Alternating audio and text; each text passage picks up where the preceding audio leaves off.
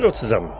Syrtis Majau auf dem Mars sollte nur ein kurzer Zwischenstopp werden, denn die Spur zur Heimat des Marsianers Tanabran scheint in die unwirtlichen Schistomekberge zu führen. Die vier Abenteurer haben also allen Warnungen zum Trotz eine Passage nach Karkaham gebucht, mit einem Luftschiff versteht sich, denn auf dem Landwege sind die gewaltigen Berge kaum zu überwinden. Mein Name ist Michael und an Bord der Flugbarkasse von Captain Sean Quinn begrüße ich auch heute wieder den Schriftsteller und Abenteurer Karl Freiherr von Waldeck, gespielt von Lars.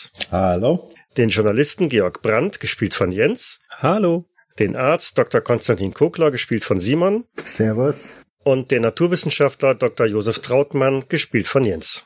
Habe die Ehre. Willkommen, die Herren, an Bord. Willkommen. Und äh, willkommen selbstverständlich auch die Dame. Grüßt euch ein rothaariger Mit-50er an Bord eines kleinen Flugschiffes. Guten Tag. So, Sie haben es also eilig nach Kakam. Ja, und warum sind wir noch nicht abgehoben? Haha, Sie sind mir ein Scherzbold. Ja, die anderen Herren kämpfen ja noch wacker mit dem Steg hier. Aber passen Sie auf, da vorne ist ein bisschen, die Bretter sind noch ein bisschen wackelig hier. Ja, ja, danke. Ich glaube, ich hab's jetzt. Oh, ich mein, an Bord. Äh, danke. So. Ja, gehen Sie einfach da lang. Der Kollege weist Ihnen dann Ihre, Ihre Zimmer zu. Ist ein bisschen eng hier oben, aber das wird schon. Man weist euch also wieder ähm, unter Deck in die eine oder andere Kajüte. Nicht vergleichbar mit dem großen Ätherschiff, das euch zum Mars gebracht hat, aber naja, für die paar Tage wird's wohl reichen in diesen Kojen. Es sind Doppelzimmer, jeweils zwei von euch teilen sich eine Kajüte mit Doppelstockbetten und einer kleinen Waschschüssel in der Ecke. Aber wie gesagt, für ein paar wenige Tage, die es ja nur dauert bis Kakaham, sollte es eigentlich reichen. Mach als erstes den Schrank auf und guck, ob es auch solche Flugoveralls gibt. Nein, der Schrank ist komplett leer. Mit etwas Glück hast du sogar einen Kleiderbügel da hängen. Herr, Herr Dr. Kogler, wollen wir zusammen eine Kabine nehmen? Dann können wir uns noch ein bisschen wissenschaftlich austauschen. Ja, es wäre mir eine Freude. Wenn ich das untere Bett haben könnte, es muss ja nicht mehr wackeln als nötig, dem wäre ich sehr dankbar. Ja, wenn es Ihnen nichts ausmacht, dass Darwin Ihnen vielleicht äh, morgens das Gesicht zum Aufwachen ableckt. Hm, Ich, ich werde mich dran gewöhnen. Nun, Herr von Waldeck, dann werde ich mich wohl zu Ihnen gesellen. Sehr schön, sehr schön. Dann können wir uns nicht wissenschaftlich, sondern über die Literatur austauschen. Es wird mir eine Freude sein. Ich muss mal noch zum Captain. Hier gibt's gar keine Overalls in den Schränken. Overalls? Wozu? Ja, wie auf dem Ätherschiff. Ich habe gedacht, wenn man durch die Luft reist, muss man ein Overall tragen. Ach, äh, der Herr, da sind Sie, glaube ich, völlig falsch unterwegs hier. Wir fliegen ja schließlich nicht äh, durch den Weltraum, sondern wir bleiben schon in der Atmosphäre des Mars. So hoch hinaus wollen wir nun wirklich nicht. Das heißt, ich darf auch Fenster öffnen während des Flugs. Aber selbstverständlich, aber bitte springen Sie nicht raus. Kleiner Scherz am Rande. So, dann sind jetzt wohl alle an Bord, glaube ich, oder? Man hatte mir sechs Passagiere gemeldet und einen Hund. Ich habe sechs Passagiere und einen Hund gezählt. Oder erwarten Sie noch irgendwelche unvorgesehenen Gäste? Hoffentlich nicht. Herr Kapitän, eine Frage für mein Buch. Wie bezeichnet man das, wenn man mit einem herkömmlichen Segelschiff auf der Erde in See sticht? Und wie, wie stechen wir in die Luft? Oder wie bezeichnet man das? Und das können Sie durchaus auch so bezeichnen, wenn Ihnen das beliebt. Hm, dann schreibt das neue Kapitel heißt, und wir stachen in die Luft. Zunächst legen wir es mal los. Und so ist es dann auch einer der Matrosen an Bord wirft die Leinen los oder zieht die Leinen ein, die von unten gelöst werden. Und dann hebt das Schiff auch schon langsam bedächtigt empor. Eine große Schraube am hinteren Ende bewegt sich und treibt das durch große, ja, Zeppelinartige äh, Luftkissen, die sich oberhalb von euch befinden, dann in die Höhe und voran. Und ihr tretet die mehrtägige Reise nach Karkaham an. Das Leben an Bord ist relativ entspannt. Es gibt keine großen gesellschaftlichen Verpflichtungen. Das Essen ist rustikal einfach. Aber alles in allem ist es dann doch eher beengt, weil es ist ja nur ein relativ kleines Luftschiff. Und dafür gesprächiger ist auf alle Fälle der Kapitän Quinn, der sich immer wieder mal zu euch bequemt und nach feiner irischer Art mit jedem von euch sein Schwätzchen hält und immer wieder mal nachfragt, was denn so auf der Erde alles gerade läuft, wie denn die politische Lage da ist. Man bekäme ja hier auf dem Mars relativ wenig mit. Zum Glück. Kann man auch an Deck gehen bei dem Schiff oder ist das alles in der Kabine? Nein, da kann man durchaus auch an Deck. Das ist also fast wirklich vergleichbar mit einem kleineren Segelschiff, nur dass hier halt die Segel fehlen und dafür so große Luftkammern sind. Meine Herren, diese Art zu reisen ist deutlich angenehmer wie auf der Erde. Dort bekommt man keine Gischt ab und man fühlt sich frei wie ein Vogel. Ja, Sie sollten sich mal an Bug des Schiffs stellen. Wenn das der Kapitän empfiehlt, dann mache ich das doch sofort. Und ich stelle mich vorne an den Bug. Und breitest die Arme einmal weit aus. Ja. Und aus mir kommt ein jugendliches Jauchzen. Na, fühlt man sich nicht so wie der König des Mars? Apropos König des Mars. Sie leben doch hier, Kapitän Quinn. Kennen Sie diesen jungen Mann? Und ich deute auf Tanabran. Hm. Das ist ein hochwohlgeborener Kanalprinz, den man uns ein Erbe gebracht hat. Ist er das? Interessant. Nein, tut mir leid, äh, euer Hochwohlgeboren. Ähm, ihr seid mir leider nicht bekannt. Wenn er wieder in Amt und Ehren ist, dann könnt ihr eine Plakette auf euer Schiff machen, dass mit euch der äh, Prinz Tanabran gereist ist und können gleich den Preis erhöhen. Ja, das äh, lob ich mir doch. Das lob ich mir doch. Aber bitte erst nach unserem Rückflug. So, schauen Sie da vorne. Da sehen Sie schon die ersten Ausleger der Schistomik-Berge. Aber ganz ehrlich, was wollen Sie denn da, abgesehen von diesem Prinzen hier nach Hause zurück zu begleiten? Ja, das ist ja schon Aufgabe genug eigentlich. Ich denke auch, reicht das nicht? Na ja, also war ganz ehrlich, wie ein Prinz sieht der mir jetzt wirklich nicht aus. Haben Sie denn Erfahrung mit dem marsianischen Adel? Erfahrung, na, mh, nicht wirklich. Ich bin froh, dass ich dem britischen Adel entkommen bin. Da muss ich mir den marsianischen nicht auch noch antun. Wieso mussten Sie auch wie ich unter den Briten leiden? Stellen Sie sich vor, Sie haben bei meiner Einreise haben Sie sämtliche Jagdausrüstung konfisziert. Oh, schau mal einer an. Ja, sind ganz schon, ja, wie sagt man, äh, rabiat, nicht wahr? Unverschämt und unerzogen sind Sie. Aber haben Sie Ihre Ausrüstung denn nicht zuvor angemeldet? Nein, wieso? Hm, na, dann wundert's mich natürlich nicht. Ich hatte gedacht, mir reicht mein Ruf, der mir vorauseilt. Ihr Ruf. Ja, ein, ein Mann von Ihrem Schrot und Korn sollte doch eins meiner Bücher gelesen haben. Oh, der Herr, ich bin äh, viel zu beschäftigt, um äh, mich mit irgendwelchen Büchern zu befassen. Das Leben hier auf dem Mars ist jetzt nicht unbedingt ähm, einfach. Wenn Sie wollen, kann ich Ihnen was vorlesen, solange Sie Wache schieben. Ach, Können Sie das äh, während des Dienstes tun? Mm, Ich bin mir jetzt nicht sicher. Ich glaube, ich sollte doch noch mal unsere Route genauer abstecken. Aber ehe Sie das machen, können Sie uns vielleicht noch ein paar Tipps über unseren Zielort geben, wo wir eine Unterkunft finden könnten und dergleichen? Hm, In Karkam. Mhm. Ja, äh, was, was soll ich Ihnen sagen? Viel Auswahl an Unterkünften hat man da eigentlich nicht. Zumindest äh, für unser eins. Also was mich betrifft, ähm, das Man's Exile, das ist, äh, glaube ich, die einzige Unterkunft, die ich Ihnen wirklich äh, empfehlen und anraten kann. Das äh, liegt in der Oberstadt. Das menschliche Exil oder wie, was heißt das? Mein Englisch ist nicht das Beste. Ähm, Hm, Es könnte auch ein Männerhaus sein, so wie es Frauenhäuser gibt. ja, können wir denn dann mit äh, unserer Begleitung da auch hin? Ja, selbstverständlich, selbstverständlich. Solange Sie natürlich zahlen, nicht wahr? Ja gut, ähm, auf Almosen sind wir jetzt nicht angewiesen. Na, das äh, habe ich mir schon gedacht. Man chartert ja nicht sonst äh, oder umsonst einfach so ein, ein Boot, nicht wahr? Und lässt es außerplanmäßig früher abheben. Mhm.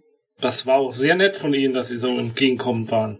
Sagen Sie mal, Herr Kapitän, diese britische Firma, wie, nennen, wie heißt sie noch? Daimos? Korrekt. Haben Sie mit der schon mal Kontakt gehabt? Daimos. Ja, in meiner Anfangszeit habe ich schon mal Waren für die transportiert. Aber in letzter Zeit immer seltener. Wir weichen dann doch lieber auf größere und kostengünstigere Frachter aus. Sie scheinen ja bei den Einheimischen nicht sehr beliebt zu sein. Naja, wie man's nimmt. Was meinen Sie damit? Naja, die sind halt eben aufs Geschäft fokussiert, nicht wahr? Raubritter. Britische Raubritter. Naja, so würde ich es dann auch nicht bezeichnen. Sie handeln immerhin rechtskräftige, rechtsgültige Verträge mit den Marsianern aus. Tja, das wird sich noch erweisen, was davon rechtskräftig ist. Und wie genau und gewalttätig dieses Verhandeln ist. Am zweiten Tag der Reise, ihr seid schon mitten oberhalb der Schistomik-Berge, die sich wirklich als sehr schroffes und äh, schwer zugängliches Bergmassiv herausstellen und äh, ihr könnt von oben mal einen Blick drauf werfen. Und äh, so langsam kommen vielleicht dem einen oder anderen Zweifel, ob, ob das wirklich so eine gute Idee ist, aber naja, vielleicht gibt es auch deutlich zugänglichere Regionen. Gibt es äh, einen Zwischenfall, als einer der beiden Mitarbeiter von Captain Quinn lauthals über Deck brüllt. Vorsicht! Von hinten! Was ist denn da los? Ich stürm aufs Deck und schau mal nach hinten. Ebenso. Ja, heckwärts kommt äh, ein großes Flugboot auf euch zu. Recht rasant und deutlich größer als die, die Barkasse, auf der ihr unterwegs seid. Und rechts und links ragen also ganz groß Propeller raus, die das Schiff vorantreiben. Und das Flugboot, das auf euch zukommt, legt sich ein wenig in die Kurve und rast mit einem Affenzahn quasi auf euch zu. Verdammte Saubernde. Okay, alle Mann festhalten. Das wird ein scharfes Überholmanöver. Sind das Piraten? Ach, Ivo. Das ist die Staffranscha. Arme Schweine. Und tatsächlich kommt ähm, die Staffranscha immer näher an euch heran. Und äh, in letzter Sekunde scheint es, weicht sie dann nach, nach Backbord aus und überholt die Barkasse, auf der ihr seid, unheimlich knapp und äh, dicht und hinten am Heck steht auf der Staffranscha eine, eine, eine große Frau mit einem breiten Grinsen im Gesicht und ähm, winkt schelmisch grüßend einmal rüber. Was, was hat das denn jetzt zu bedeuten? Und, und Eine beeindruckende Matrone. Freunde von Ihnen und Das sollte man wohl sagen. Sie sind sicher, dass das keine Piratin ist? Nein, nein, nein, nein. Das ist äh, eine Schraubengaleere. Die verkehren auch zwischen äh, Sotesmayo und äh, Kakaham. Der begegnen wir regelmäßig hier und irgendwie hat ihr einen Gefallen daran zu gefressen oder gefunden, andere Schiffe zu drangsalieren. Seien Sie bloß froh, dass Sie nicht mit der geflogen sind. na, immerhin wären wir schneller. Zu welchem Preis? Wieso? Was meinen Sie? hast du das Manöver nicht gesehen? Es war doch riskant. Galeere, sind da etwa Sklaven drauf, die, die rudern müssen? Genau. Und nicht nur die Sklaven. Aber, aber Sklaverei ist doch. Äh, also wer, wer sind diese Sklaven? Menschen? Marsianer? Ja, alles, was man halt so kriegen kann. Also barbarisch. Tja. Abgeschafft gehört sowas. Und wenn mal einer von denen zusammenbricht, dann kann es sein, dass die Passagiere auch mal ran müssen. Aber, So im Fall würde ich meine Gebühr zurückverlangen. Aber in, in, in der Engl äh, das, das britische Königreich hat doch die Sklaverei auch abgeschafft. Was, was sind das denn für Landsleute? Tja, das sind Briten, aber hier auf dem Mars ist Sklaverei durchaus noch ein gängiges äh, Geschäft. Kein Fuß würde ich auf solch ein Schiff setzen. Durchaus schockiert, muss ich sagen. Also, da würde man sich fast wünschen, ähm, wir hätten Kanonen an Bord. Haben wir, haben wir. Ich bin am, am Notieren Piratenüberfall über den Schistomekbergen. Ein passendes Kapitel für mein Buch. Vergessen Sie nicht zu schreiben, dass es britische Piraten sind. Eine zwei Meter große, bucklige Piratenmatrone. Das, das, das ist der Stoff, aus dem Abenteuer sind, meine Herren. Ich finde viel eher, wir sollten, wenn wir zurück auf der Erde sind, ähm, bei der britischen Botschaft eine Protestnote einreichen gegen diese Sklaverei-Bedingungen. Ich bin wirklich gekränkt. Diesen Vorschlag unterstütze ich zutiefst. Ich denke, das wäre auch eine äh, gute Geschichte für Ihre Zeitung, Herr Brandt. Durchaus. Kapitän Quinn, kennen Sie den Namen dieser Frau? Den Namen. Ja, klar, den kennt doch hier jeder. Die Rote. Einfach nur die Rote. Rote. Mehr braucht man gar nicht zu sagen. Der Name kommt daher, weil sie so viel Blut an ihren Händen hat? Ach, Ivo. Ihr Haar, das leuchtet so rot wie der Sonnenuntergang. So, so rot wie der Marsstaub hier überall. Und ich schaue mir relativ auffällig den roten Bart von unserem Kapitän an. Ja, so geht die Reise dann über die Schistomikberge weiter, vergleichsweise unauffällig an den kommenden Tagen. Also die Begegnung mit der Staffranscha war das wahrscheinlich brenzligste in der gesamten Reise. Und da der Kapitän festgestellt hat, dass der ein oder andere von euch durchaus auch für die, die, die äh, Fauna zu haben ist, ruft er euch auch regelmäßig rauf, wenn es also von oben irgendwelche Herden von marsianischen Tieren zu sehen gibt. So zum Beispiel auch ein, eine große Herde von äh, Rumit Breas, äh, die dort an einem Hügel grasen. Sehen Sie, sehen Sie es da unten? Ah, faszinierend. Ich wünschte, wir könnten, könnten langsamer fliegen, damit ich mir das genauer anschauen kann, ein paar Skizzen fertigen. Ja, ich wünschte, ich hätte ein bisschen mehr Ladekapazität hier. Ein paar von denen einfangen und mitnehmen. Herr Dr. Trautmann, wie wär's, wenn wir unseren Aufenthalt auf dem Mars noch ein paar Monate verlängern und eine Expedition in diese Berge hier durchführen? Ah, bringen Sie mich nicht in Versuchung. Ähm, aber, lassen Sie uns darüber noch mal reden, wenn wir, wenn wir den Herrn Tannabran sicher untergebracht haben. Der, er wird uns sicherlich dann auch so eine Expedition, ja, der, mit Sicherheit wird er uns dann so eine Expedition finanzieren und unterstützen. In der Tat. Die Idee bin ich noch gar nicht gekommen. Ich meine, er, er, er verfügt ja dann über, also wir, wir, wir genießen ja dann sozusagen das, das Wohlwollen der Herrscher hier und, und das öffnet uns ja Tür und Tor für, für alle möglichen wissenschaftlichen Untersuchungen. Und wenn Herr, Herr von Waldeck auch nur mit der Hälfte seiner Vermutung recht hat, ist es auch sicherlich das Mindeste, was er für uns tun kann. Ich könnte dann mein Buch als marsianisch-königlicher Expeditionsleiter unterschreiben. Ja, so träumt er. ja, spät nachmittags am fünften Tage der Reise ähm, taucht am Horizont dann auch schon Karkaham auf. Ihr seht also, wie die großen Bergmassive sich äh, zurückschieben und äh, aus der Ferne erkennt man schon eine Kreuzung aus drei großen Kanälen, äh, die sich dort treffen und eine durchaus stattliche Siedlung auf den dort umgebenden Tafelbergen ist zu erkennen. Man sieht also, da sind menschliche, marsianische Wohnstätten. Es steigt überall Rauch auf, der da in der untergehenden Sonne gut zu erkennen ist. Der Kapitän deutet auch darauf hin und sagt, die Herren, die Dame, Kakam, schauen Sie es noch an hier von oben. Herr Tannabran, schauen Sie sich das mal an. Kommen jetzt vielleicht mal endlich Erinnerungen auf. Äh, ich. Nein, ich nicht äh, erinnern. Aber er starrt mindestens genauso gespannt auf die Stadt, die sich da unten zu euren Füßen hervortut. Und tatsächlich liegt die Stadt auch exakt an der Kreuzung von, von drei Kanälen. Beim Näherkommen sieht man, dass der Teil des Kanals, der nach Norden führt, kein Wasser mehr beinhaltet, aber durchaus üppig grün äh, bewachsen ist. Die Stadt von der Größe her fast sicherlich gut und gerne 90 bis 100.000 Einwohnern und bei dem Rundflug, den der Kapitän euch da einmal gönnt, äh, seht ihr auch, dass so ein großer Bereich unten auf den Kanälen äh, wohl zu leben scheint. Zumindest haben sich da an dem Damm, der den nördlichen Teil des Kanals äh, wasserdicht absperrt, eine ganze Reihe an Schiffen oder schiffsartigen Konstruktionen angesammelt, angespült, äh, auf denen halt Menschen herumlaufen. Am westlichen Ufer ist ein, ein, ein großer Tafelberg, auf dem sehr viele stattliche Häuser zu finden sind.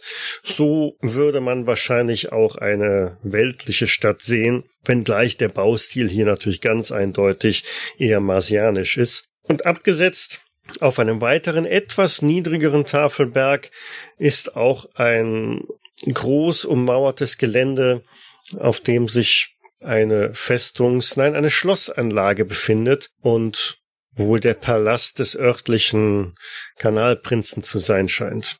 Nachdem ihr also einmal Karkeham umkreist habt und der Kapitän noch so das ein oder andere euch da unten gezeigt hat, seht ihr, da ist der Palast und dort ist die Unterstadt, dort wohnen die Ärmsten äh, im, im Viertel. Und äh, hier das Wasserrad da drüben, mit dem wird das Trinkwasser in die Oberstadt und in die Festungsanlage befördert. Nähert ihr euch auch schon dem öffentlichen Landefeld am südwestlichen Ende des, äh, des, des, des großen Tafelbergs, auf dem er dann langsam und sanft sein Flugboot ja zur Landung halt ähm, ansetzt. Kurz bevor er allerdings tatsächlich im Landebereich liegt, wird er von einem weiteren kleinen Flugboot gestoppt. Die gehen längsseits und ein uniformierter Mann kommt äh, an Bord rüber und spricht mit dem Kapitän oder in einer Sprache, die euch so nicht äh, verständlich ist, scheint irgendwas Marsianisches zu sein.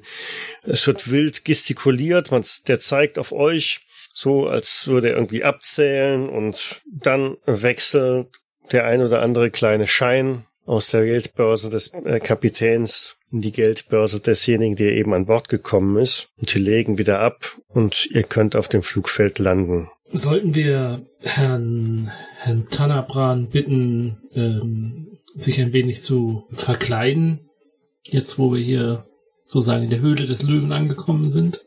Gute Frage. Sticht er denn wirklich so doll heraus? Ich denke, in dieser Stadt werden doch äh, bei weitem mehr Marsianer rumlaufen.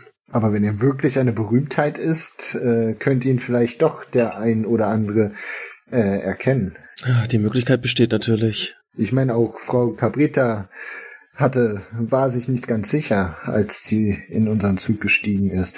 Aber wenn wirklich eine Verschwörung dahinter steht, dann sind vielleicht die ein oder anderen Verschwörer äh, auf sie, auf ihn angesetzt. Ja, genau und wollen jetzt nicht unbedingt Attentäter auf uns ziehen, auch wenn das vielleicht ein spannendes Kapitel wäre. In der Tat, in der Tat. Wer weiß, was der böse Cousin an Spionen hier in der Stadt hat. So, so, so, so eine Art Schleier oder, oder so etwas, wenn er sowas tragen könnte, zumindest sein Gesicht zu verbergen. Fräulein Caprita, wie sehen Sie das? Äh, wir hier unter Marsianern. Ähm, zwar alles Kanalmarsianer, aber äh, sie, sie glauben, sie glauben wirklich ähm, Gefahr? Vielleicht nicht unmittelbar, aber was, wenn doch der falsche Marsianer an ihm vorbeiläuft und ihn erkennt? Kann ja sogar durch Zufall geschehen. Wir wollen ja nur auf Nummer sicher gehen, um die Sicherheit von Herrn Tanabran nicht zu gefährden. Und vielleicht, wenn ich so darüber nachdenke, äh, sollten auch wir uns etwas den örtlichen Gegebenheiten anpassen. Wenn dort wirklich die äh, Marsianer leben, könnten wir sonst ebenfalls auf, auffallen und die Aufmerksamkeit auf uns ziehen. Das halte ich bei Ihnen drei für eine gute Idee. Also ich gehe fast schon als Einheimischer durch, bis auf die Ohren. Als wenn Sie frisch von den Bergen heruntergekommen wären. Herr von Waldeck, be bedenken Sie aber, ähm, Ihr Ruhm könnte Ihnen wiederum vorauseilen und man könnte Sie als als als als, als die, der berühmte Autor erkennen und und die ganzen die ganzen Bücher, die Sie dann unterschreiben müssten, das würde doch viel zu viel Zeit kosten. Hm, in der Tat, in der Tat, in der Tat. Der Volksauflauf, der mir folgen würde, der könnte für Aufsehen sorgen. Ja, dann sollten wir uns schnellstmöglich ein bisschen ähm, ähm, einkle unauffällig einkleiden und, und den hiesigen Gegebenheiten etwas anpassen. Vielleicht, äh, äh, vielleicht kann unser Kapitän uns ja ein, ein, ein Fachgeschäft dafür empfehlen. Gehen Sie doch auf den Bazar, wenn Sie sich einkleiden wollen. Allerdings wird es wohl schwierig sein, etwas in Ihrer Größe zu finden. Hm. Im Bazar habe ich ja in Ägypten nicht so gute Erfahrungen gemacht. Dann sollten Sie sich an mich halten. Bei mir können Sie noch Tricks lernen, wie man handelt. Dann gehen Sie voraus.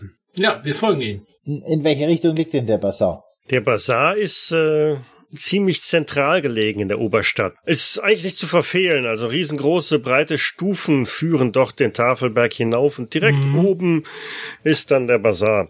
Aber von hier aus, vom, äh, vom Landefeld aus, folgen Sie einfach der großen Hauptstraße hier. Der Handelsweg führt mehr oder weniger direkt auf den, auf den Bazar. Und wenn ich Ihre Karte richtig erkennen kann, da, dann führt unser Weg ja direkt an diesem Man's Exile vorbei. Dann könnten wir uns da ja unser Gepäck zumindest äh, unterstellen.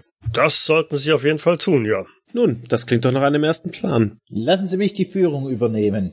Es ist sehr gerne, aber es hieß, wir sollten in südöstliche Richtung gehen. Sie gehen gerade nach Norden. Äh, nee, Süd Nord, Nord, nordöstliche. Entschuldigung. Nee, Sie haben recht. Ich, ich habe mich vertan. Entschuldigung, Herr Waldig. Nein, das ist, das ist auch volle Absicht. Falls wir Spione haben, wollen wir sie abschütteln. Äh, Natürlich, ich, natürlich. Ich folge Ihnen einfach. Sie haben vollkommen recht. So streift ihr also eure ersten Schritte tätigend durch die Oberstadt von Karkaham.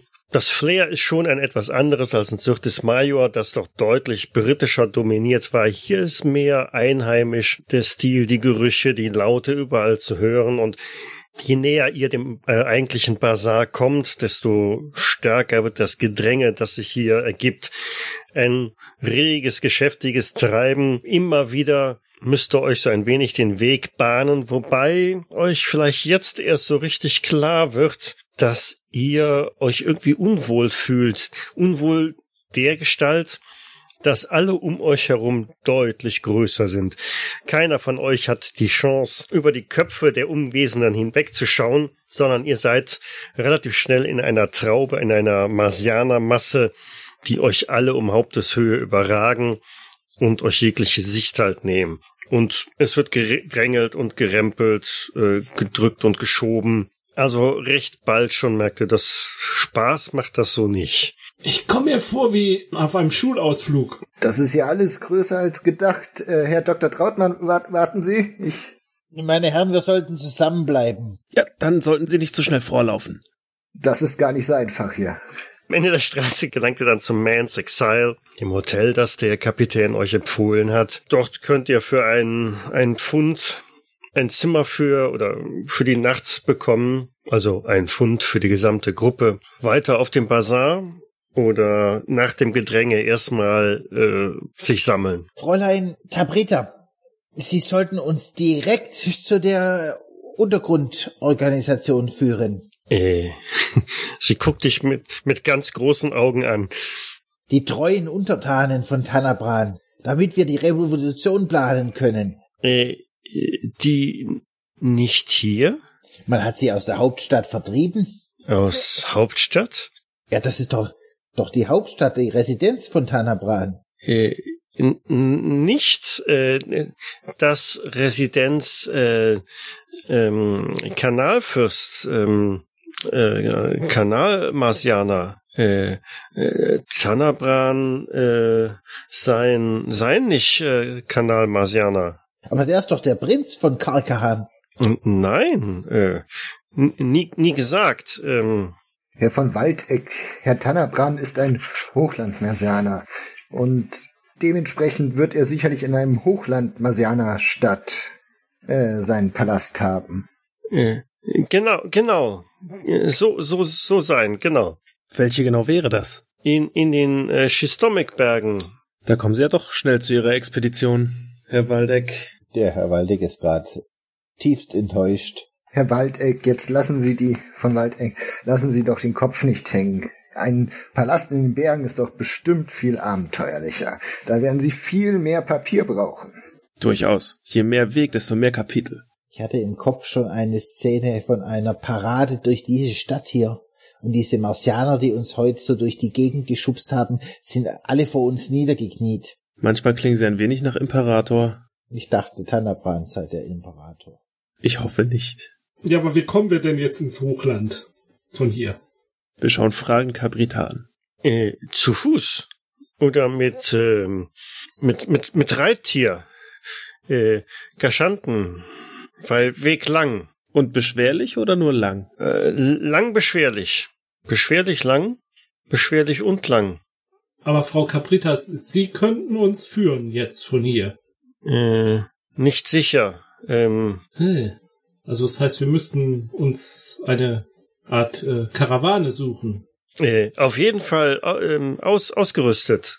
Ja, ohne, ohne Ausrüstung ähm, ähm, Weg nicht zu machen. Also gehen wir auf den Bazar. Ja, aber ja, gi- gibt es denn von hier so eine Art äh, Handelsstraße dorthin, wo, wo wir müssen? Nein, nicht Handelsstraße. Nicht Handel. Ich hätte gehofft, es gibt irgendwie so Händler, die regelmäßig diese Strecke machen, dass wir uns da irgendwie anschließen könnten.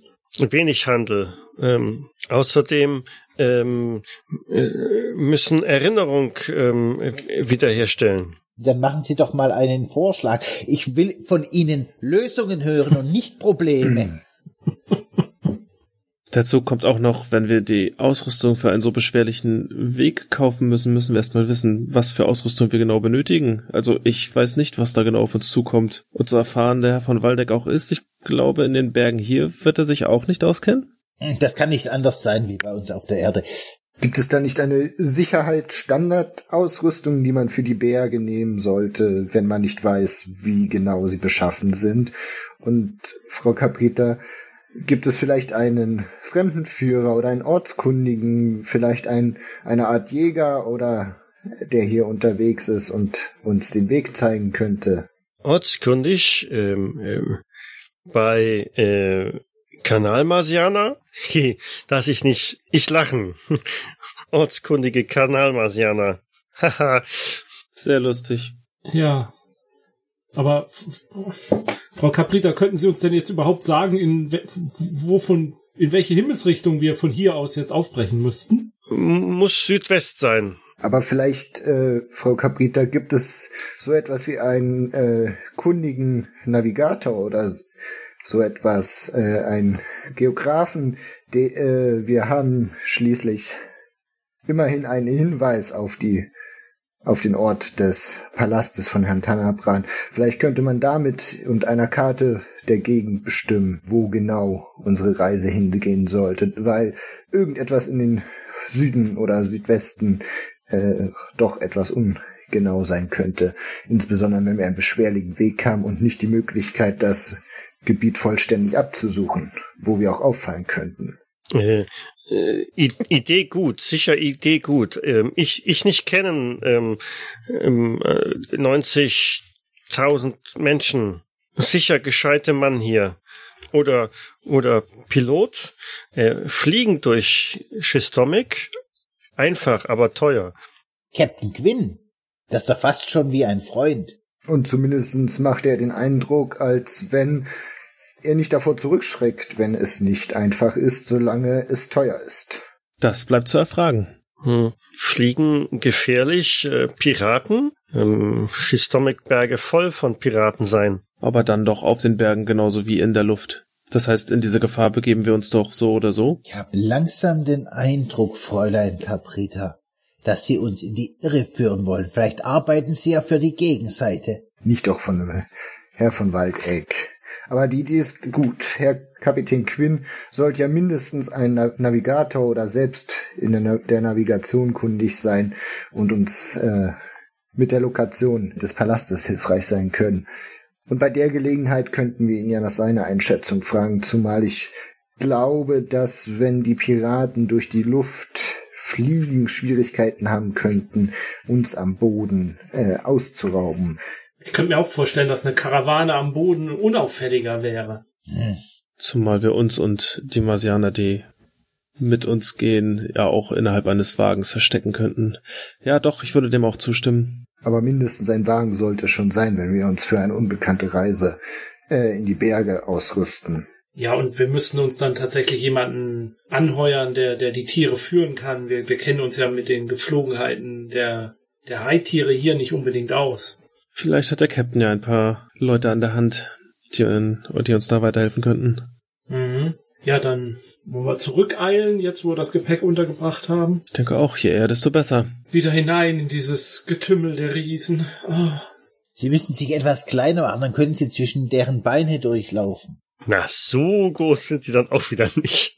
Also zurück zum Flugfeld. Ja. Ja. Also wieder raus ins Getümmel, das sich aber jetzt äh, gegenläufig verhält. Das heißt, es wird immer äh, dünner und äh, schon bald kann man wieder ganz vernünftig auf der Straße entlang marschieren zum Flugfeld.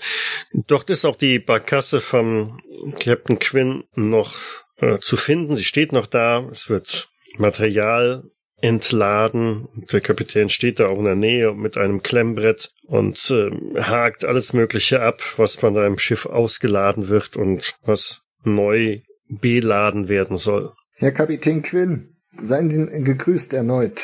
Oh, Dr. Kokler.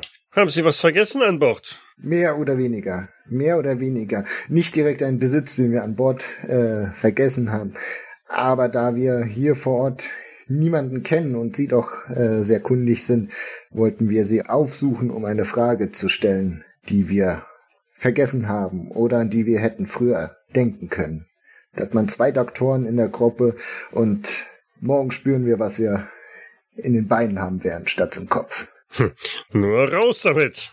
Wir sind hierher gekommen, um eine, äh, eine, einen Ort in den Bergen aufzusuchen und würden hier, von hier mit einer, einem Wagen oder Reittieren weiterreisen. Aber unsere Karte, die Karte, die wir haben, ist leider recht ungenau, weshalb wir entweder Sie oder äh, vielleicht kennen Sie jemand geeignetes, der sich hier in den Bergen auskennt oder uns helfen könnte, die genaue, den genauen Ort unseres Zieles auf der Karte zu bestimmen. Hm, Sie wollen mit einem Luftschiff in die Schistomik-Berge, richtig? Wenn das möglich wäre, glaube ich, könnte das das bequemste sein, aber uns wurde abgeraten durch die Berge wegen der Piraten.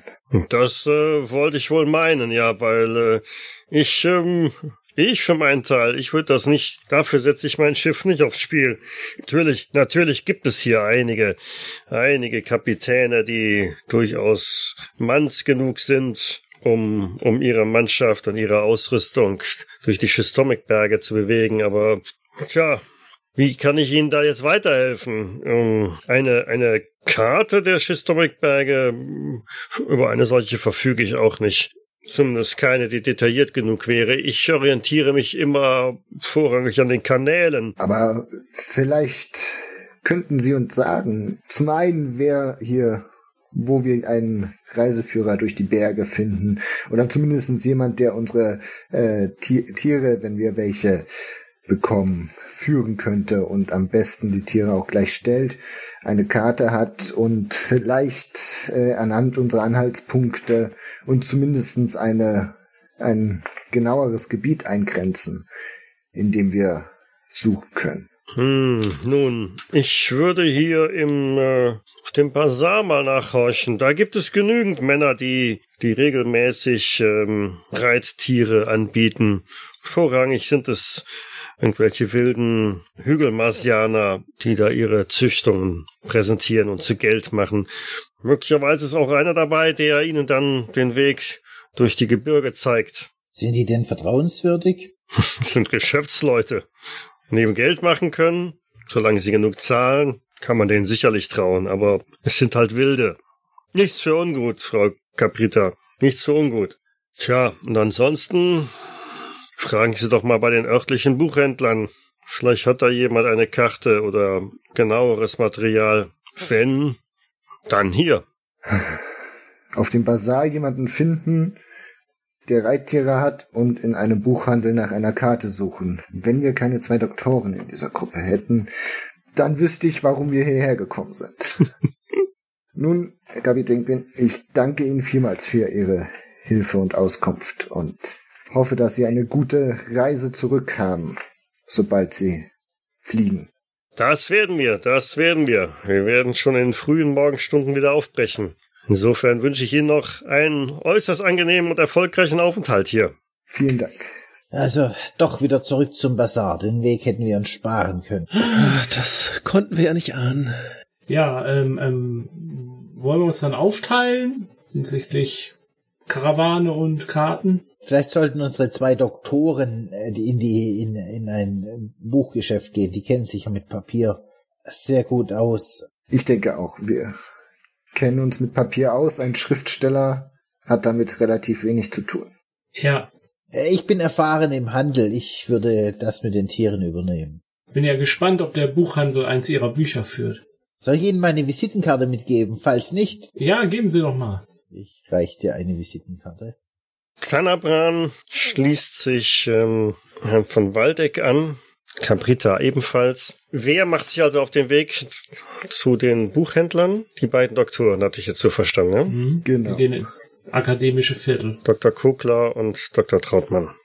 Zurück auf den Bazar, weil das werdet ihr schon relativ schnell festgestellt haben. So klassische Geschäfte gibt es tatsächlich eher äh, sehr wenig. Alles, was irgendwie in Handel getrieben wird, findet auf dem Bazar statt. auf dem großen Bazar von Kakaham. Und das heißt für euch jetzt ähm, zu später Stunde sich weiter durch das Gedränge zu, zu drücken und auf alle Fälle zusehen, dass man nicht verloren geht, weil wenn jemand abbiegt und hinter oder in die Menge eintaucht, dann ist er weg. Machen wir folgendes. Die Mehrheit ist in Anführungszeichen ja auf dem Weg, ja, Ausrüstung zu finden. Mhm. Die findet ihr auch, oder die werden als erstes fündig, die behandeln wir jetzt mal als erstes. Und zwar findet ihr in einer Ecke des Bazars etwas abseits ähm, ihr ploppt quasi aus dem Gedränge heraus auf ein, ein äh, Areal, das am Boden von Stroh und äh, naja, diversen äh, anderen Hinterlassenschaften ganz eindeutig als, als der Viehhandelsteil des Marktes auszumachen ist. Der Geruch, der euch in die Nasen steigt, ähm, hat euch vielleicht auch dahin gelotst. Und da hocken einige ja, wirklich wie wilde Krieger aussehende Gestalten, vier hochgewachsene äh, Hügelmarsianer mit ja, braun gebrannten, nackten Oberkörper. Hinter sich eine ganze Reihe an Geschanten, ähm, die dort angebunden sind und ähm, ja, auf einem Tisch neben ihnen liegt eine lange, ja, was auch immer es ist, macht den Eindruck, als sei es eine Echse ohne Kopf und an einen weiteren Pfahl angebunden kläffen und jaulen eine ganze Reihe an, ähm, an, an Rugis. Das sind Tiere, die eher hundsähnlich sind, aber sehr wild daherkommen und Ihr hofft einfach nur, dass die Ketten, mit denen die an dem Pfahl äh, fixiert oder festgebunden sind, auch tatsächlich halten. Denn so wie die daran zerren, wollt ihr denen nicht unbedingt zu nahe kommen. So die Situation. Ich würde auf die Hügelmarsianer zugehen, mich vor ihnen aufbauen, die Arme ausbreiten. Seid gegrüßt, ihr großen Krieger des Marses. Ich ein großer Krieger von Erde. Ich schau Tanabran an. Die vier schauen sich gegenseitig an, wenden sich ab und einer von denen richtet sich langsam auf, überragt dann den Herrn von Waldeck um Längen. Aber nur körperlich. Sagst du. Nun, was wollt ihr? Wir suchen Krieger für eine Reise in die Berge. Wofür du brauchen Krieger? Du wollen Krieg führen? Nein.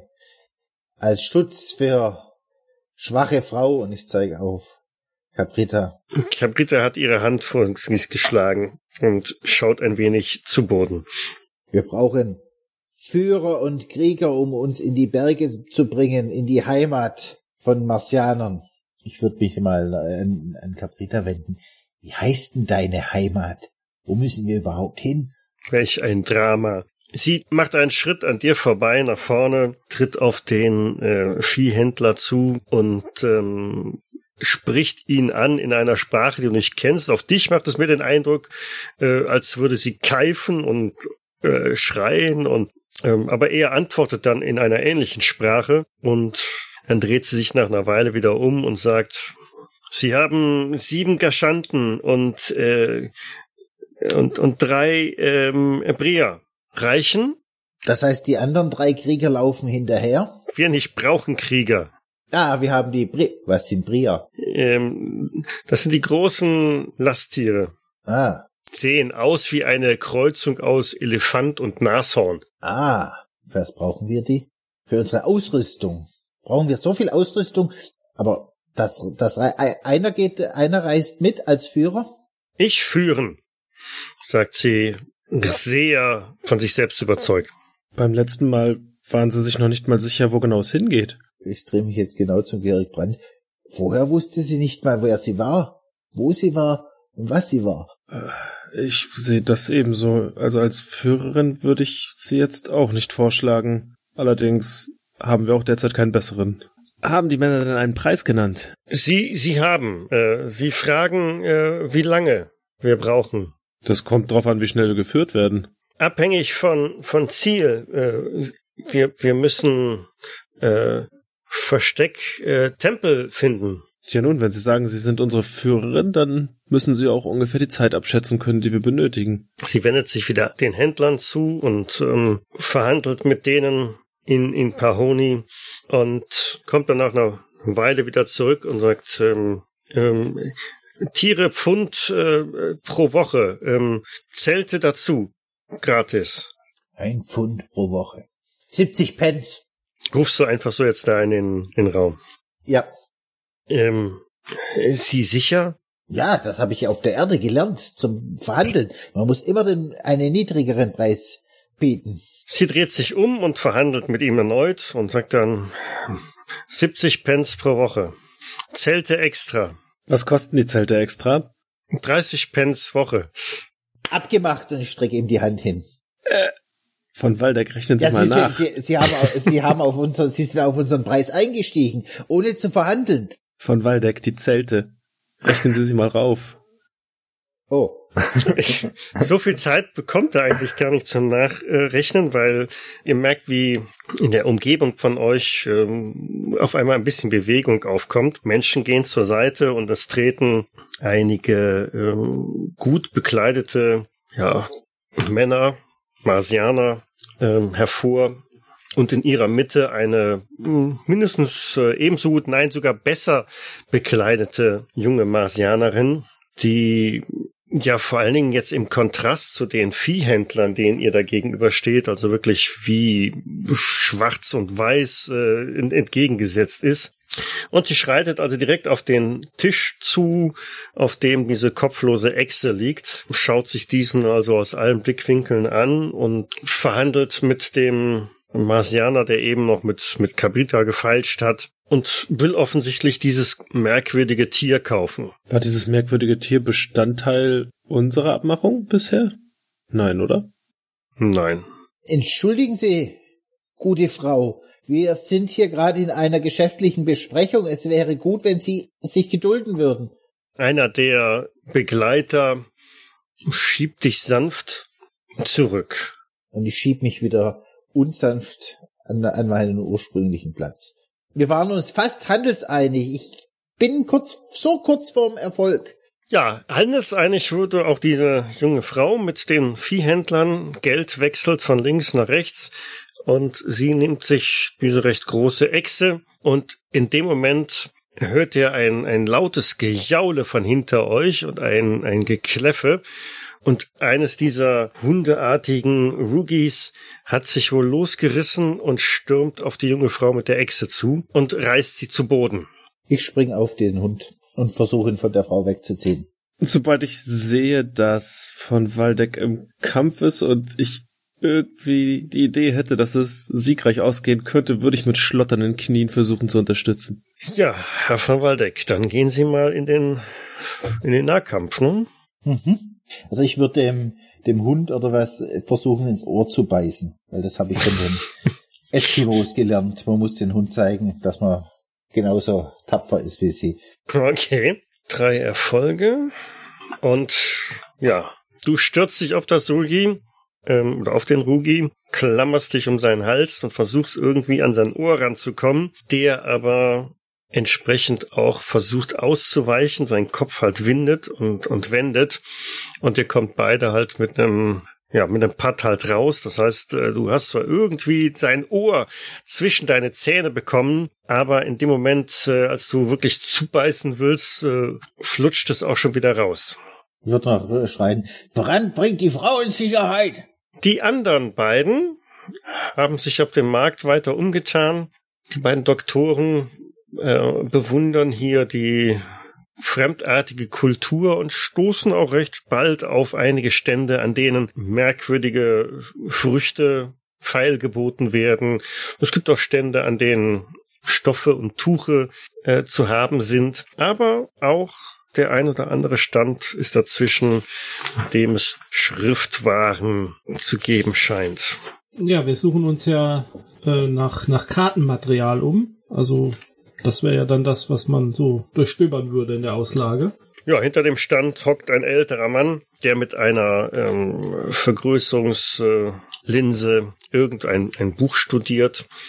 während ihr euch zwischen zahlreichen äh, Werken äh, hindurchforstet, sind in den meisten Fällen Trivialliteratur-Sachen, aber es gibt auch ein paar Ausgaben der Times äh, aus dem letzten Sommer. ähm, ja, als ihr schon so den, den Eindruck habt, ach, so ohne weiteres wird man da wohl nicht so eine spontane Karte finden, wendet sich der greise Buchhändler auch schon an euch, hat also das Buch beiseite geschoben und kommt langsam und bedächtig auf euch zu und spricht euch auf äh, Pahoni an. Ja, wir verstehen Sie leider nicht, guter Mann. Sagst du in welcher Sprache? Ähm, auf Englisch. Ah, Sie Englisch. Ich äh, spreche auch passabel Englisch. Verzeihen Sie, hätte ich ja auch gleich sehen können. Was kann ich für Sie tun? Was suchen Sie in meinem bescheidenen Stand? Ja, ähm, wir suchen, Herr Dr. Kogler, Karten von vom vom Chesomic Bergen, nicht wahr? Oder? Ja, von den Chesomic Bergen rund um Karkaham. Ja, südwestlich von hier sozusagen. Ah, Karten, Karten. Ja, das ist eine sehr, sehr schwierige Sache. Oh. Wissen Sie, äh, heutzutage beherrscht doch niemand mehr wirklich wahrhaftig die Kunst der Kartografie, nicht wahr? Ist das hier so äh, ein Problem tatsächlich? Oha. Na, sehen Sie doch mal hier. Er kramt irgendwo unter einem Stapel Büchern eine einen Stadtplan hervor. Ein Stadtplan, der doch ganz eindeutig Karkaham zeigt, mit entsprechend Umgebung. Also da ist also auch, sind die Schistomik-Berge partiell drauf. Ja, sehen Sie doch hier, das ist doch damals, da wurden noch Karten gezeichnet, mit denen konnten Sie ohne Anwendung sonstiger Hilfsmittel navigieren und haben ihr Ziel auf Meilen genau gefunden. Aber heute lieblose Strichpinselei. Würde diese Karte Ihnen genügend sein? Ja. Ja, wir haben ja noch ähm, von diesen Scherben dieses äh, äh, Dreieck, was wir da uns damals zusammen gedacht haben, dass es hier die Gegend sein müsste. Ähm, ist, ist das denn hier drauf? Also na, die Karte, die ihr jetzt euch äh, vorhält, ist im Grunde genommen das, was ich euch eben aufgelegt habe. Zeigt also nicht mehr als Karkaham. Ah, okay. Und mit, mit viel Glück 50 Kilometer oder so dann noch äh, vom, vom Umland, äh, was also nicht wirklich viel ist. Nun, Herr Dr. Trautmann, ich befürchte fast, dass sie zu wenig zeigt. Ja, das ist, äh, denke ich auch. Also wir bräuchten etwas äh, Maßstab, etwas Größeres. Eine größere Karte von Kakahan? Nein, nein, nicht von Kakahan. Also ähm, eine eine Karte, die mehr vom Umland zeigt. Die Berge, die Berge. Die Berge, südwestlich von hier, südwestlich von hier, die Berge. Hm, hm, ich verstehe, ich verstehe. Südwestlich. Hm, was, was, äh, was suchen Sie denn genau hier südwestlich im Berg? Äh, wir würden gerne die einige Städten der der der Hochlandmarsianer erkunden. Mhm. Ja, davon äh, gibt's äh, durchaus einige. Was wollen Sie denn von den Hochlandmarsianern? Ja, Sie, Sie müssen wissen, ich bin ähm, ich bin Biologe und mein Kollege Herr Dr. Kogler ist Mediziner und wir sind auf einer Forschungsreise und möchten eben die Flora und Fauna, aber auch die, die Einheimischen besser kennenlernen und. Sie sind Gelehrte. Ja, ja, genau. Ja, genau. Warum sagen Sie denn das nicht gleich? Ja, warum eigentlich nicht? Weil wir so schlau sind. Ja, nun, hier findet man heutzutage sehr wenig Menschen, die sich noch mit dem Wissen befassen. Hm, aber, naja, er rückt so ein bisschen verschwörerisch näher. Ja? Ich beug mich etwas vor. Also, ich habe hier das alte Stadtarchiv gefunden. Oh. Vielleicht finden wir dort, was Sie suchen. Ja, wenn Sie uns da einen Einblick gestatten würden. Sie können doch ein solches Geheimnis bewahren, nicht wahr? Ja, selbstverständlich. Es wäre eine Schande, wenn diese Schätze dort unten den Banausen heutzutage in die Hände fallen würden. Wir sind Gelehrte, wir wissen, was für eine Bedeutung so ein wertvolles Archiv hat. Treffen Sie mich morgen Abend vor dem runden Turm, Istoban Park. Mhm. Können Sie uns das vielleicht auf Ihrer Karte kurz zeigen, wo das genau ist? Ja, mit seinem alten, knochigen Finger tippt er auf die Karte Ah ja. Mhm. ziemlich oben. Das ist äh, am nördlichen Ende der Uberstadt, nahe einer großen Festung. Ja, dann werden wir, äh, werde ich Ihnen Einlass dort gewähren. Vielen Dank, mein Freund. Äh, wie, wie war nochmal euer Name eigentlich? Vitalani. Vitalani. Vielen Dank, Vitalani. Und wenn ich nicht dort sein sollte zur rechten Zeit, dann sprechen Sie mit meiner Assistentin Sala. Derweil auf dem Viehmarkt. Nach von Waldecks Schrei würde ich versuchen, schnellstmöglich zu der gestürzten oder umgerissenen Frau zu kommen, um sie dort wegzuziehen. Kann ich da auf Sportlichkeit würfeln? Um schnellstmöglich Ja. zu sprinten? Das kannst du auf jeden Fall. Immerhin ein Erfolg. Also Hm. so sportlich war das jetzt nicht, aber war ja auch keine riesengroße Distanz zu überwinden. Äh, du erreichst also die, die junge Frau dort, ja. Wird dann versuchen, sie hochzuziehen und irgendwie aus dem Gefahrenbereich zu bringen. Mhm. Herr van Waldeck, was für eine Initiative haben Sie? Hm, Augenblick. Sechs. Okay. Dann äh, würfel mal mal Roll for Initiative. Hm? Wird dann zu ihren umstehenden Wachen vielleicht auch sowas rufen wie, nun, nun helft ihn doch. Wachen? Was für Wachen? Da waren da nicht welche, die von Waldeck wieder rausgedrückt haben aus dem näheren Umkreis der Frau? Das waren doch dann sowas wie, oder Begleiter, wenn es keine Wachen sind. Eher Begleiter, ja. Okay. Karl hat die Initiative gewonnen. Was machst du? Ich würde dem Hund, Hund versuchen, mit der Faust auf die Schnauze zu schlagen. Okay. Au! Ähm, das war dann mal nix, ne? Nicht ein einziger Erfolg. Sozusagen ein Patzer. Ja, genau. Ich glaube, ähm, das hat das Tier dazu veranlasst, äh, eher nach deiner Faust zu schnappen, ne? Und äh, deine Faust befindet sich jetzt nicht auf der Schnauze, sondern in der Schnauze des Rookies. Hm, so war das nicht geplant. Das, das hat wehgetan, ne? Das hat richtig wehgetan. Das hat mit äh, sechs. Du kannst natürlich noch versuchen, da einmal ausweichen gegenzusetzen, aber Ja, würde ich versuchen. Wo ist Ausweichen? Habe ich gar nicht. für Abwehr Abwehr, genau. könnte passen. Aber Vorher viel Glück. also ein Erfolg geht runter, bleiben also fünf äh, böse äh, böse Auers, ne? Bin ich bei Null. Bei null, okay. Dann ist äh, Karl jetzt kampfunfähig. Autsch. Na klasse. So, aber der gute Tanabran ist ja auch noch da. Okay, also Tanabran ist auch mit rangestürmt, nachdem er das Gerangel da sieht und verpasst dem, dem Tier einen äh, ordentlichen Tritt mit dem, mit dem Fuß. Das jault auf, lässt also die, die Hand frei, die da mh, ein wenig zerkaut ist. Und dann stürmen auch schon vom Geschrei herangeeilt einige äh, Aufseher vom Markt, die dann tatsächlich auch bewaffnet sind und äh, sich dann nach einem kurzen Blick, was hier los ist, also um die um die ganze Lage da kümmern und äh, das Rugi mit relativ wenigen Speerstichen auch schon ins äh, Jenseits befördern, ähm, was Tanabran die Gelegenheit gibt, Karl von Waldeck, der bewusstlos am Boden liegt, mh, auch aus der Gefahrenzone herauszuschleifen und ja, gemeinsam könnte dann eine erste Erstversorgung vornehmen. Karl von Waldeck irgendwie ein bisschen Wasser über den Kopf kippt und ihn langsam wieder ins äh,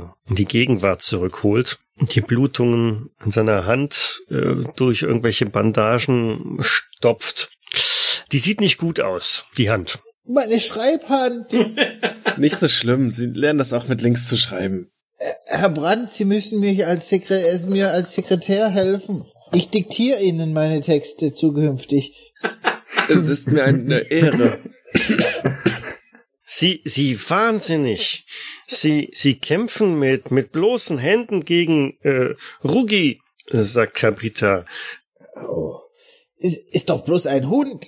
Oh. Aber einer mit scharfen Zähnen. Ein ganz schön großer Hund war's.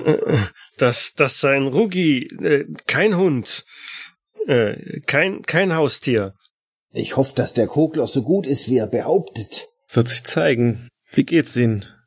Obwohl mir links und rechts Tränen runterlaufen, sage ich, ein Indianer kennt keinen Schmerz. Aber was sieht mir an? Ich bin ganz bleich im Gesicht, dass es mir nicht gut geht, überhaupt nicht gut.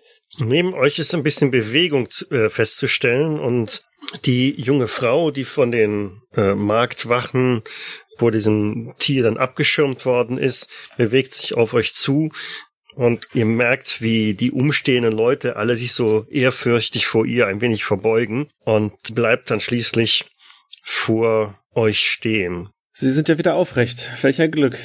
Sie reicht ähm, wortlos Karl von Waldeck äh, die Hand. Ich gebe ihr unhöflicherweise meine linke. Und mit recht heller und äh, sanfter Stimme spricht sie an und sie verletzt. Ähm, sie mein, mein Leben äh, gerettet. Sie sehr tapfer, sehr mutig. Oh, mit zusammengebissenen Zähnen sage ich, alles halb so schlimm. War ja bloß ein Hund. Hund? Äh, dies.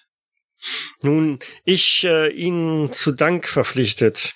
Ich ähm, Sie und Ihr Gefolge ähm, zu äh, zu Gast einladen. Ich schaue zu Herrn Brandt, schaue ihn fragend an. Ich nicke wortlos. Sie greift sich an den, den linken Arm und holt da einen, einen Armreif hervor, reicht ihn dir. Dies soll Erkennungszeichen sein. Sie heute Abend ähm, im Palast äh, zu Gast. Ich dankbar von ganzem Herzen. In dem Palast, und ich deute da auf den Hügel, wirklich. Äh, in dem, dieser Palast. Den Palast. Wir kommen, wir haben aber auch noch zwei Freunde. Dürfen die auch mitkommen? Es sollen auch Gast sein. Damit ähm, nickt sie noch einmal allen Vieren zu, wendet sich ab und wird von Gardisten zurück durch die Menge eskortiert. Ich schau Cabrita an. Wer war das? Ich glaube, dass äh, Hoheit. N nicht etwa die Kanalprinzessin. Nein, ähm, Bruderkanalprinz. Ach, von Waldeck. Brand, Für die, Brand ein, ein, schreiben Sie schnell auf. In meiner linken Jackentasche ist mein Block. Schreiben Sie schnell auf, wie ich die Kanalprinzessin aus dem Rachen einer Bestie gerettet habe. ich seufze so, so leicht in mich hinein und fange an zu schreiben. Aber jetzt sollten wir mal Dr. Kogler suchen. Ha, vielleicht sollte er sich meine Hand anschauen. Klappt's dann schon wieder mit dem Gehen? Wenn Sie, wenn Sie mich stützen, bestimmt. Na dann, lassen Sie uns Richtung Hotel gehen. Vielleicht sind die anderen beiden ja dort schon wieder eingetroffen. Äh, Caprita, wie sieht es jetzt eigentlich mit äh, dem Vieh aus? Gilt der Handel? Hm, Und ich drehe mich zu denen um. Diese 30 Cent für die Zelte, die können Sie sich von der Backe schmieren. Äh, Han Handel perfekt. Ich, äh, ich heb meine kaputte Hand. Das, ich, da kommt eine Schadensersatzklage auf Sie zu. Äh, Schaden setzen? Es war doch Ihr Hund. Der sich dort losgerissen hat? Ja doch, eine kleine Entschädigung. Wäre doch schon zu erwarten. Um eine weitere Eskalation zu vermeiden, drängt sie euch dann auch schon wieder in, in Richtung der Menge zurück, ähm, weil die anderen Viehhändler sich auch schon aufgerichtet haben, mit ihrer wilden martialischen Größe. Das kommt alles mit in den Bericht. Die haben zwar nicht verstanden, was da gesagt worden ist, weil hm, die, die meisten von denen überhaupt nicht der englischen Sprache mächtig sind. Aber das Geschrei, die, die drohenden Gesten, die waren schon ausreichend zu verstehen. Herr Brandt, lassen Sie uns im Hotel eine Petition verfassen, die wir dem Kanalprinzen überreichen. Dafür ist ja dann heute Abend der perfekte Zeitpunkt. Ihr geht äh, ins, direkt ins Man's Exile Ja, und die beiden Doktoren. Ja, ich denke auch. Wir haben ja quasi die Verabredung für die Karte. Das heißt, ihr trefft euch im Hotel wieder. Herr von Waldeck, was ist mit Ihnen los? ich hatte eine Auseinandersetzung mit einem Marshund. Haben Sie wieder mit den Armen in der Luft herumgefuchtelt? Sie wissen doch, dass das Tiere unbeunruhigt. Äh, Herr Dr. Kogler, ich müsste Ihre Dienste in Anspruch nennen. Können Sie mal äh, einen Blick auf meine Hand werfen? Ja, natürlich, selbstverständlich. Dr. Trautmann, wie genau diese Geschichte vonstatten ging, werde ich nachher noch vorlesen. Äh, Ich hatte die Ehre, einen kompletten Bericht darüber schreiben zu dürfen auf dem Weg hierher.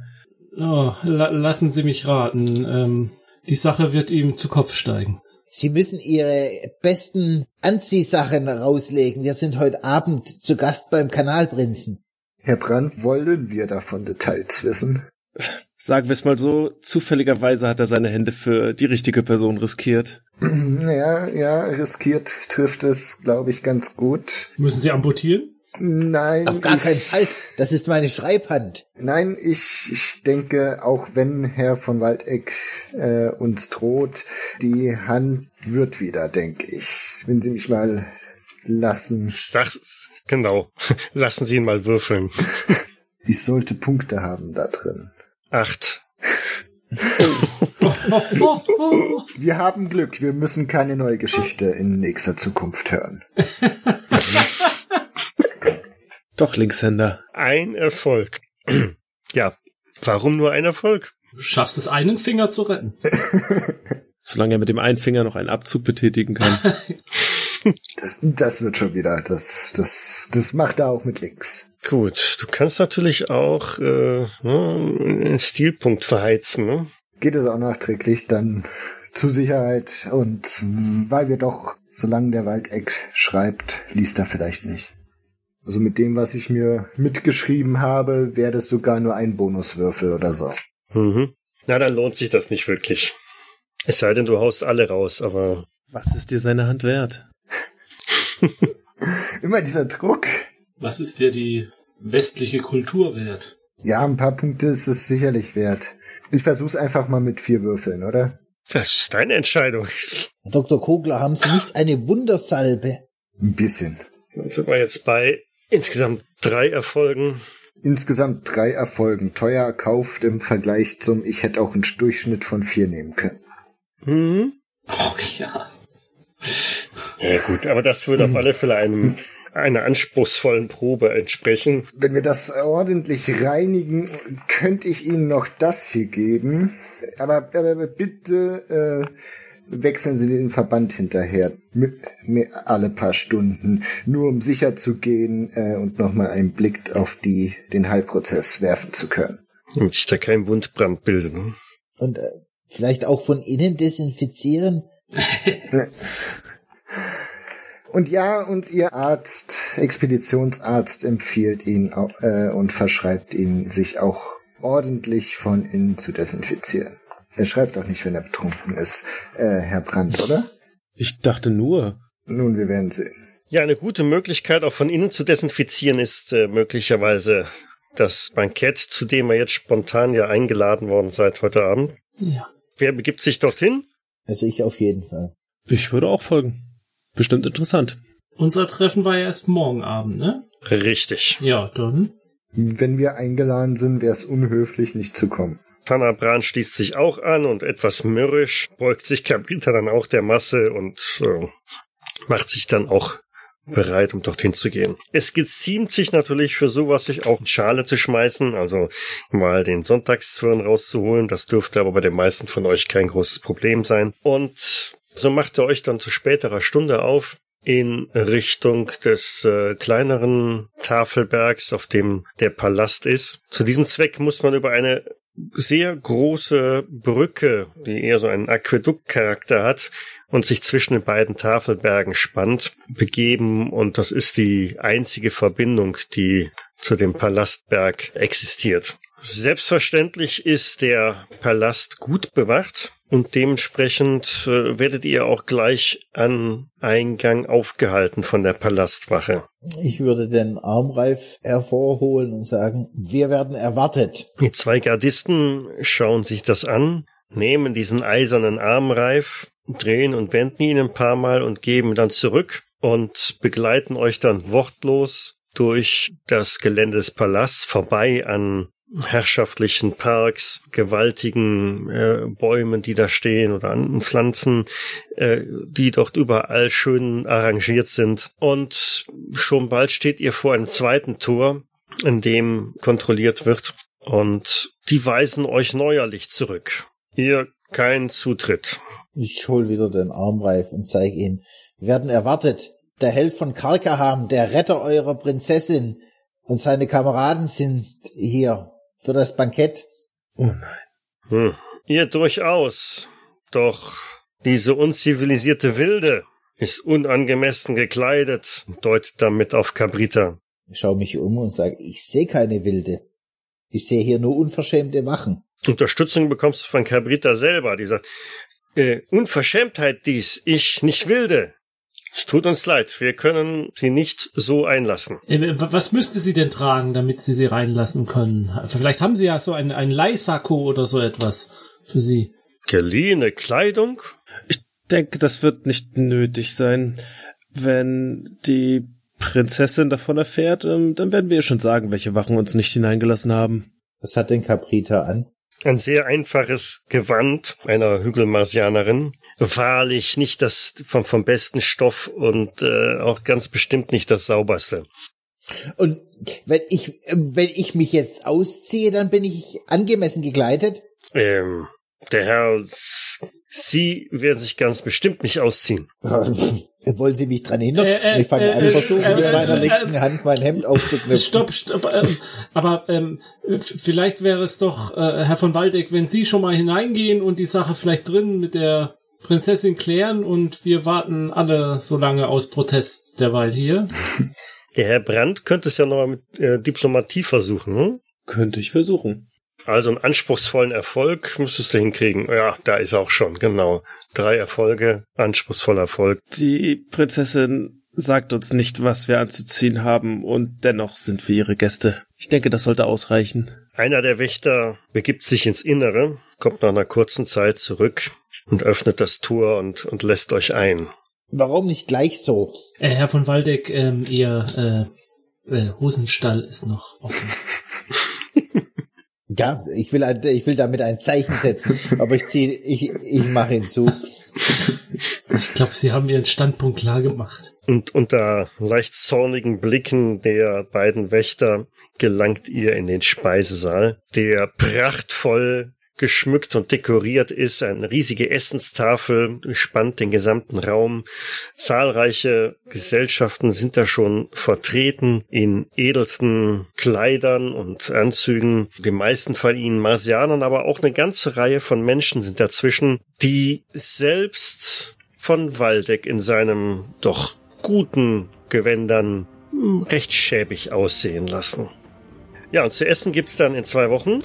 Insofern bedanke ich mich dann jetzt fürs Mitspielen Danke fürs Leiten. Danke fürs Ja, Spiel. vielen Dank. Ja, danke schön. und dann hebt euch den Hunger auf. Bis in zwei Wochen dann. Tschüss. Ciao, ciao. Tschüss. Tschüss. Tschüss. Space 1889 ist ein Pen-and-Paper-Rollenspiel, wurde entwickelt von Frank Chadwick und erscheint in Deutschland im Uhrwerk Verlag. Ich danke dem Uhrwerk Verlag für die freundliche Genehmigung. Die Musik im Eingang und Abspann dieser Folge ist von Ralf Kurziefer aus dem Album Space 1889 Music of the Ether. Weitere Informationen findet ihr auf jägers.net. Dort besteht auch die Möglichkeit der Kommentierung und des Feedbacks. Wir freuen uns aber auch über Bewertungen bei iTunes und anderen einschlägigen Portalen und besonders auch über eine kleine finanzielle Unterstützung auf Patreon. Vielen Dank fürs Zuhören. Bis zum nächsten Mal.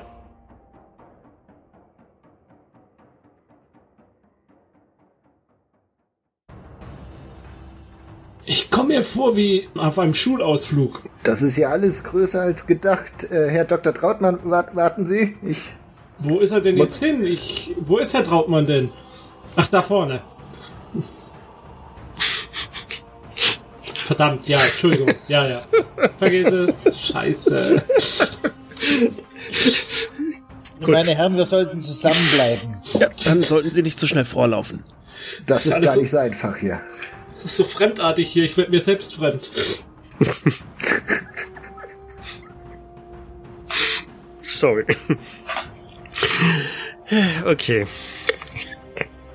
Wie auch immer, am Ende der Straße gelangt ihr also dann zum, äh, gelangt ihr dann zum Man's Exile, dem Hotel, das der Kapitän euch empfohlen hat. Bin ja gespannt, ob der Buchhandel eins ihrer Bücher führt. Soll ich Ihnen meine Visitenkarte mitgeben? Falls nicht, Ja, geben Sie doch mal. Reicht dir eine Visitenkarte. Muss man die falten oder passt das alles auf normale Nein, Größe? das ist alles ganz normal. Die ganzen Titel und so, meine ich. Das riesige Selbstporträt. Roll Rollen. Zu den Buchhändlern, die beiden Doktoren, hatte ich jetzt so verstanden, ne? Mhm. Genau. Wir gehen ins akademische Viertel. Dr. Kugler und Dr. Trautmann. Oder Dr. Trautmann und Dr. Trautmann. Alle drei. Alle drei. Ja, So, aber der gute Tannabran ist ja auch noch da. Der erweist sich jetzt als Kampfmaschine. Mist, warum habe ich die denn jetzt nicht? Lass mich raten, die sind im Anhang. Hm, Ich glaube, das war einfach Nahkampf 8 oder so. Zehn, zehn, mindestens. 12. Zehn, ne? Stimmt. Ja, ich erinnere mich. 20. Er ist Jetzt, der König. Jetzt, wo ich es hier sehe. Okay, also Tanabran ist auch mit rangestürmt, nachdem er das Gerangel da sieht. Und das jault auf, lässt also die, die Hand frei, die da hm, ein wenig zerkaut ist. War das dann eine Schreibhand? Im Zweifelsfall ja. Okay. Oh nein. Was heißt hier, oh nein? Heißt es nicht, wie schade? Ach ja, stimmt. Mist.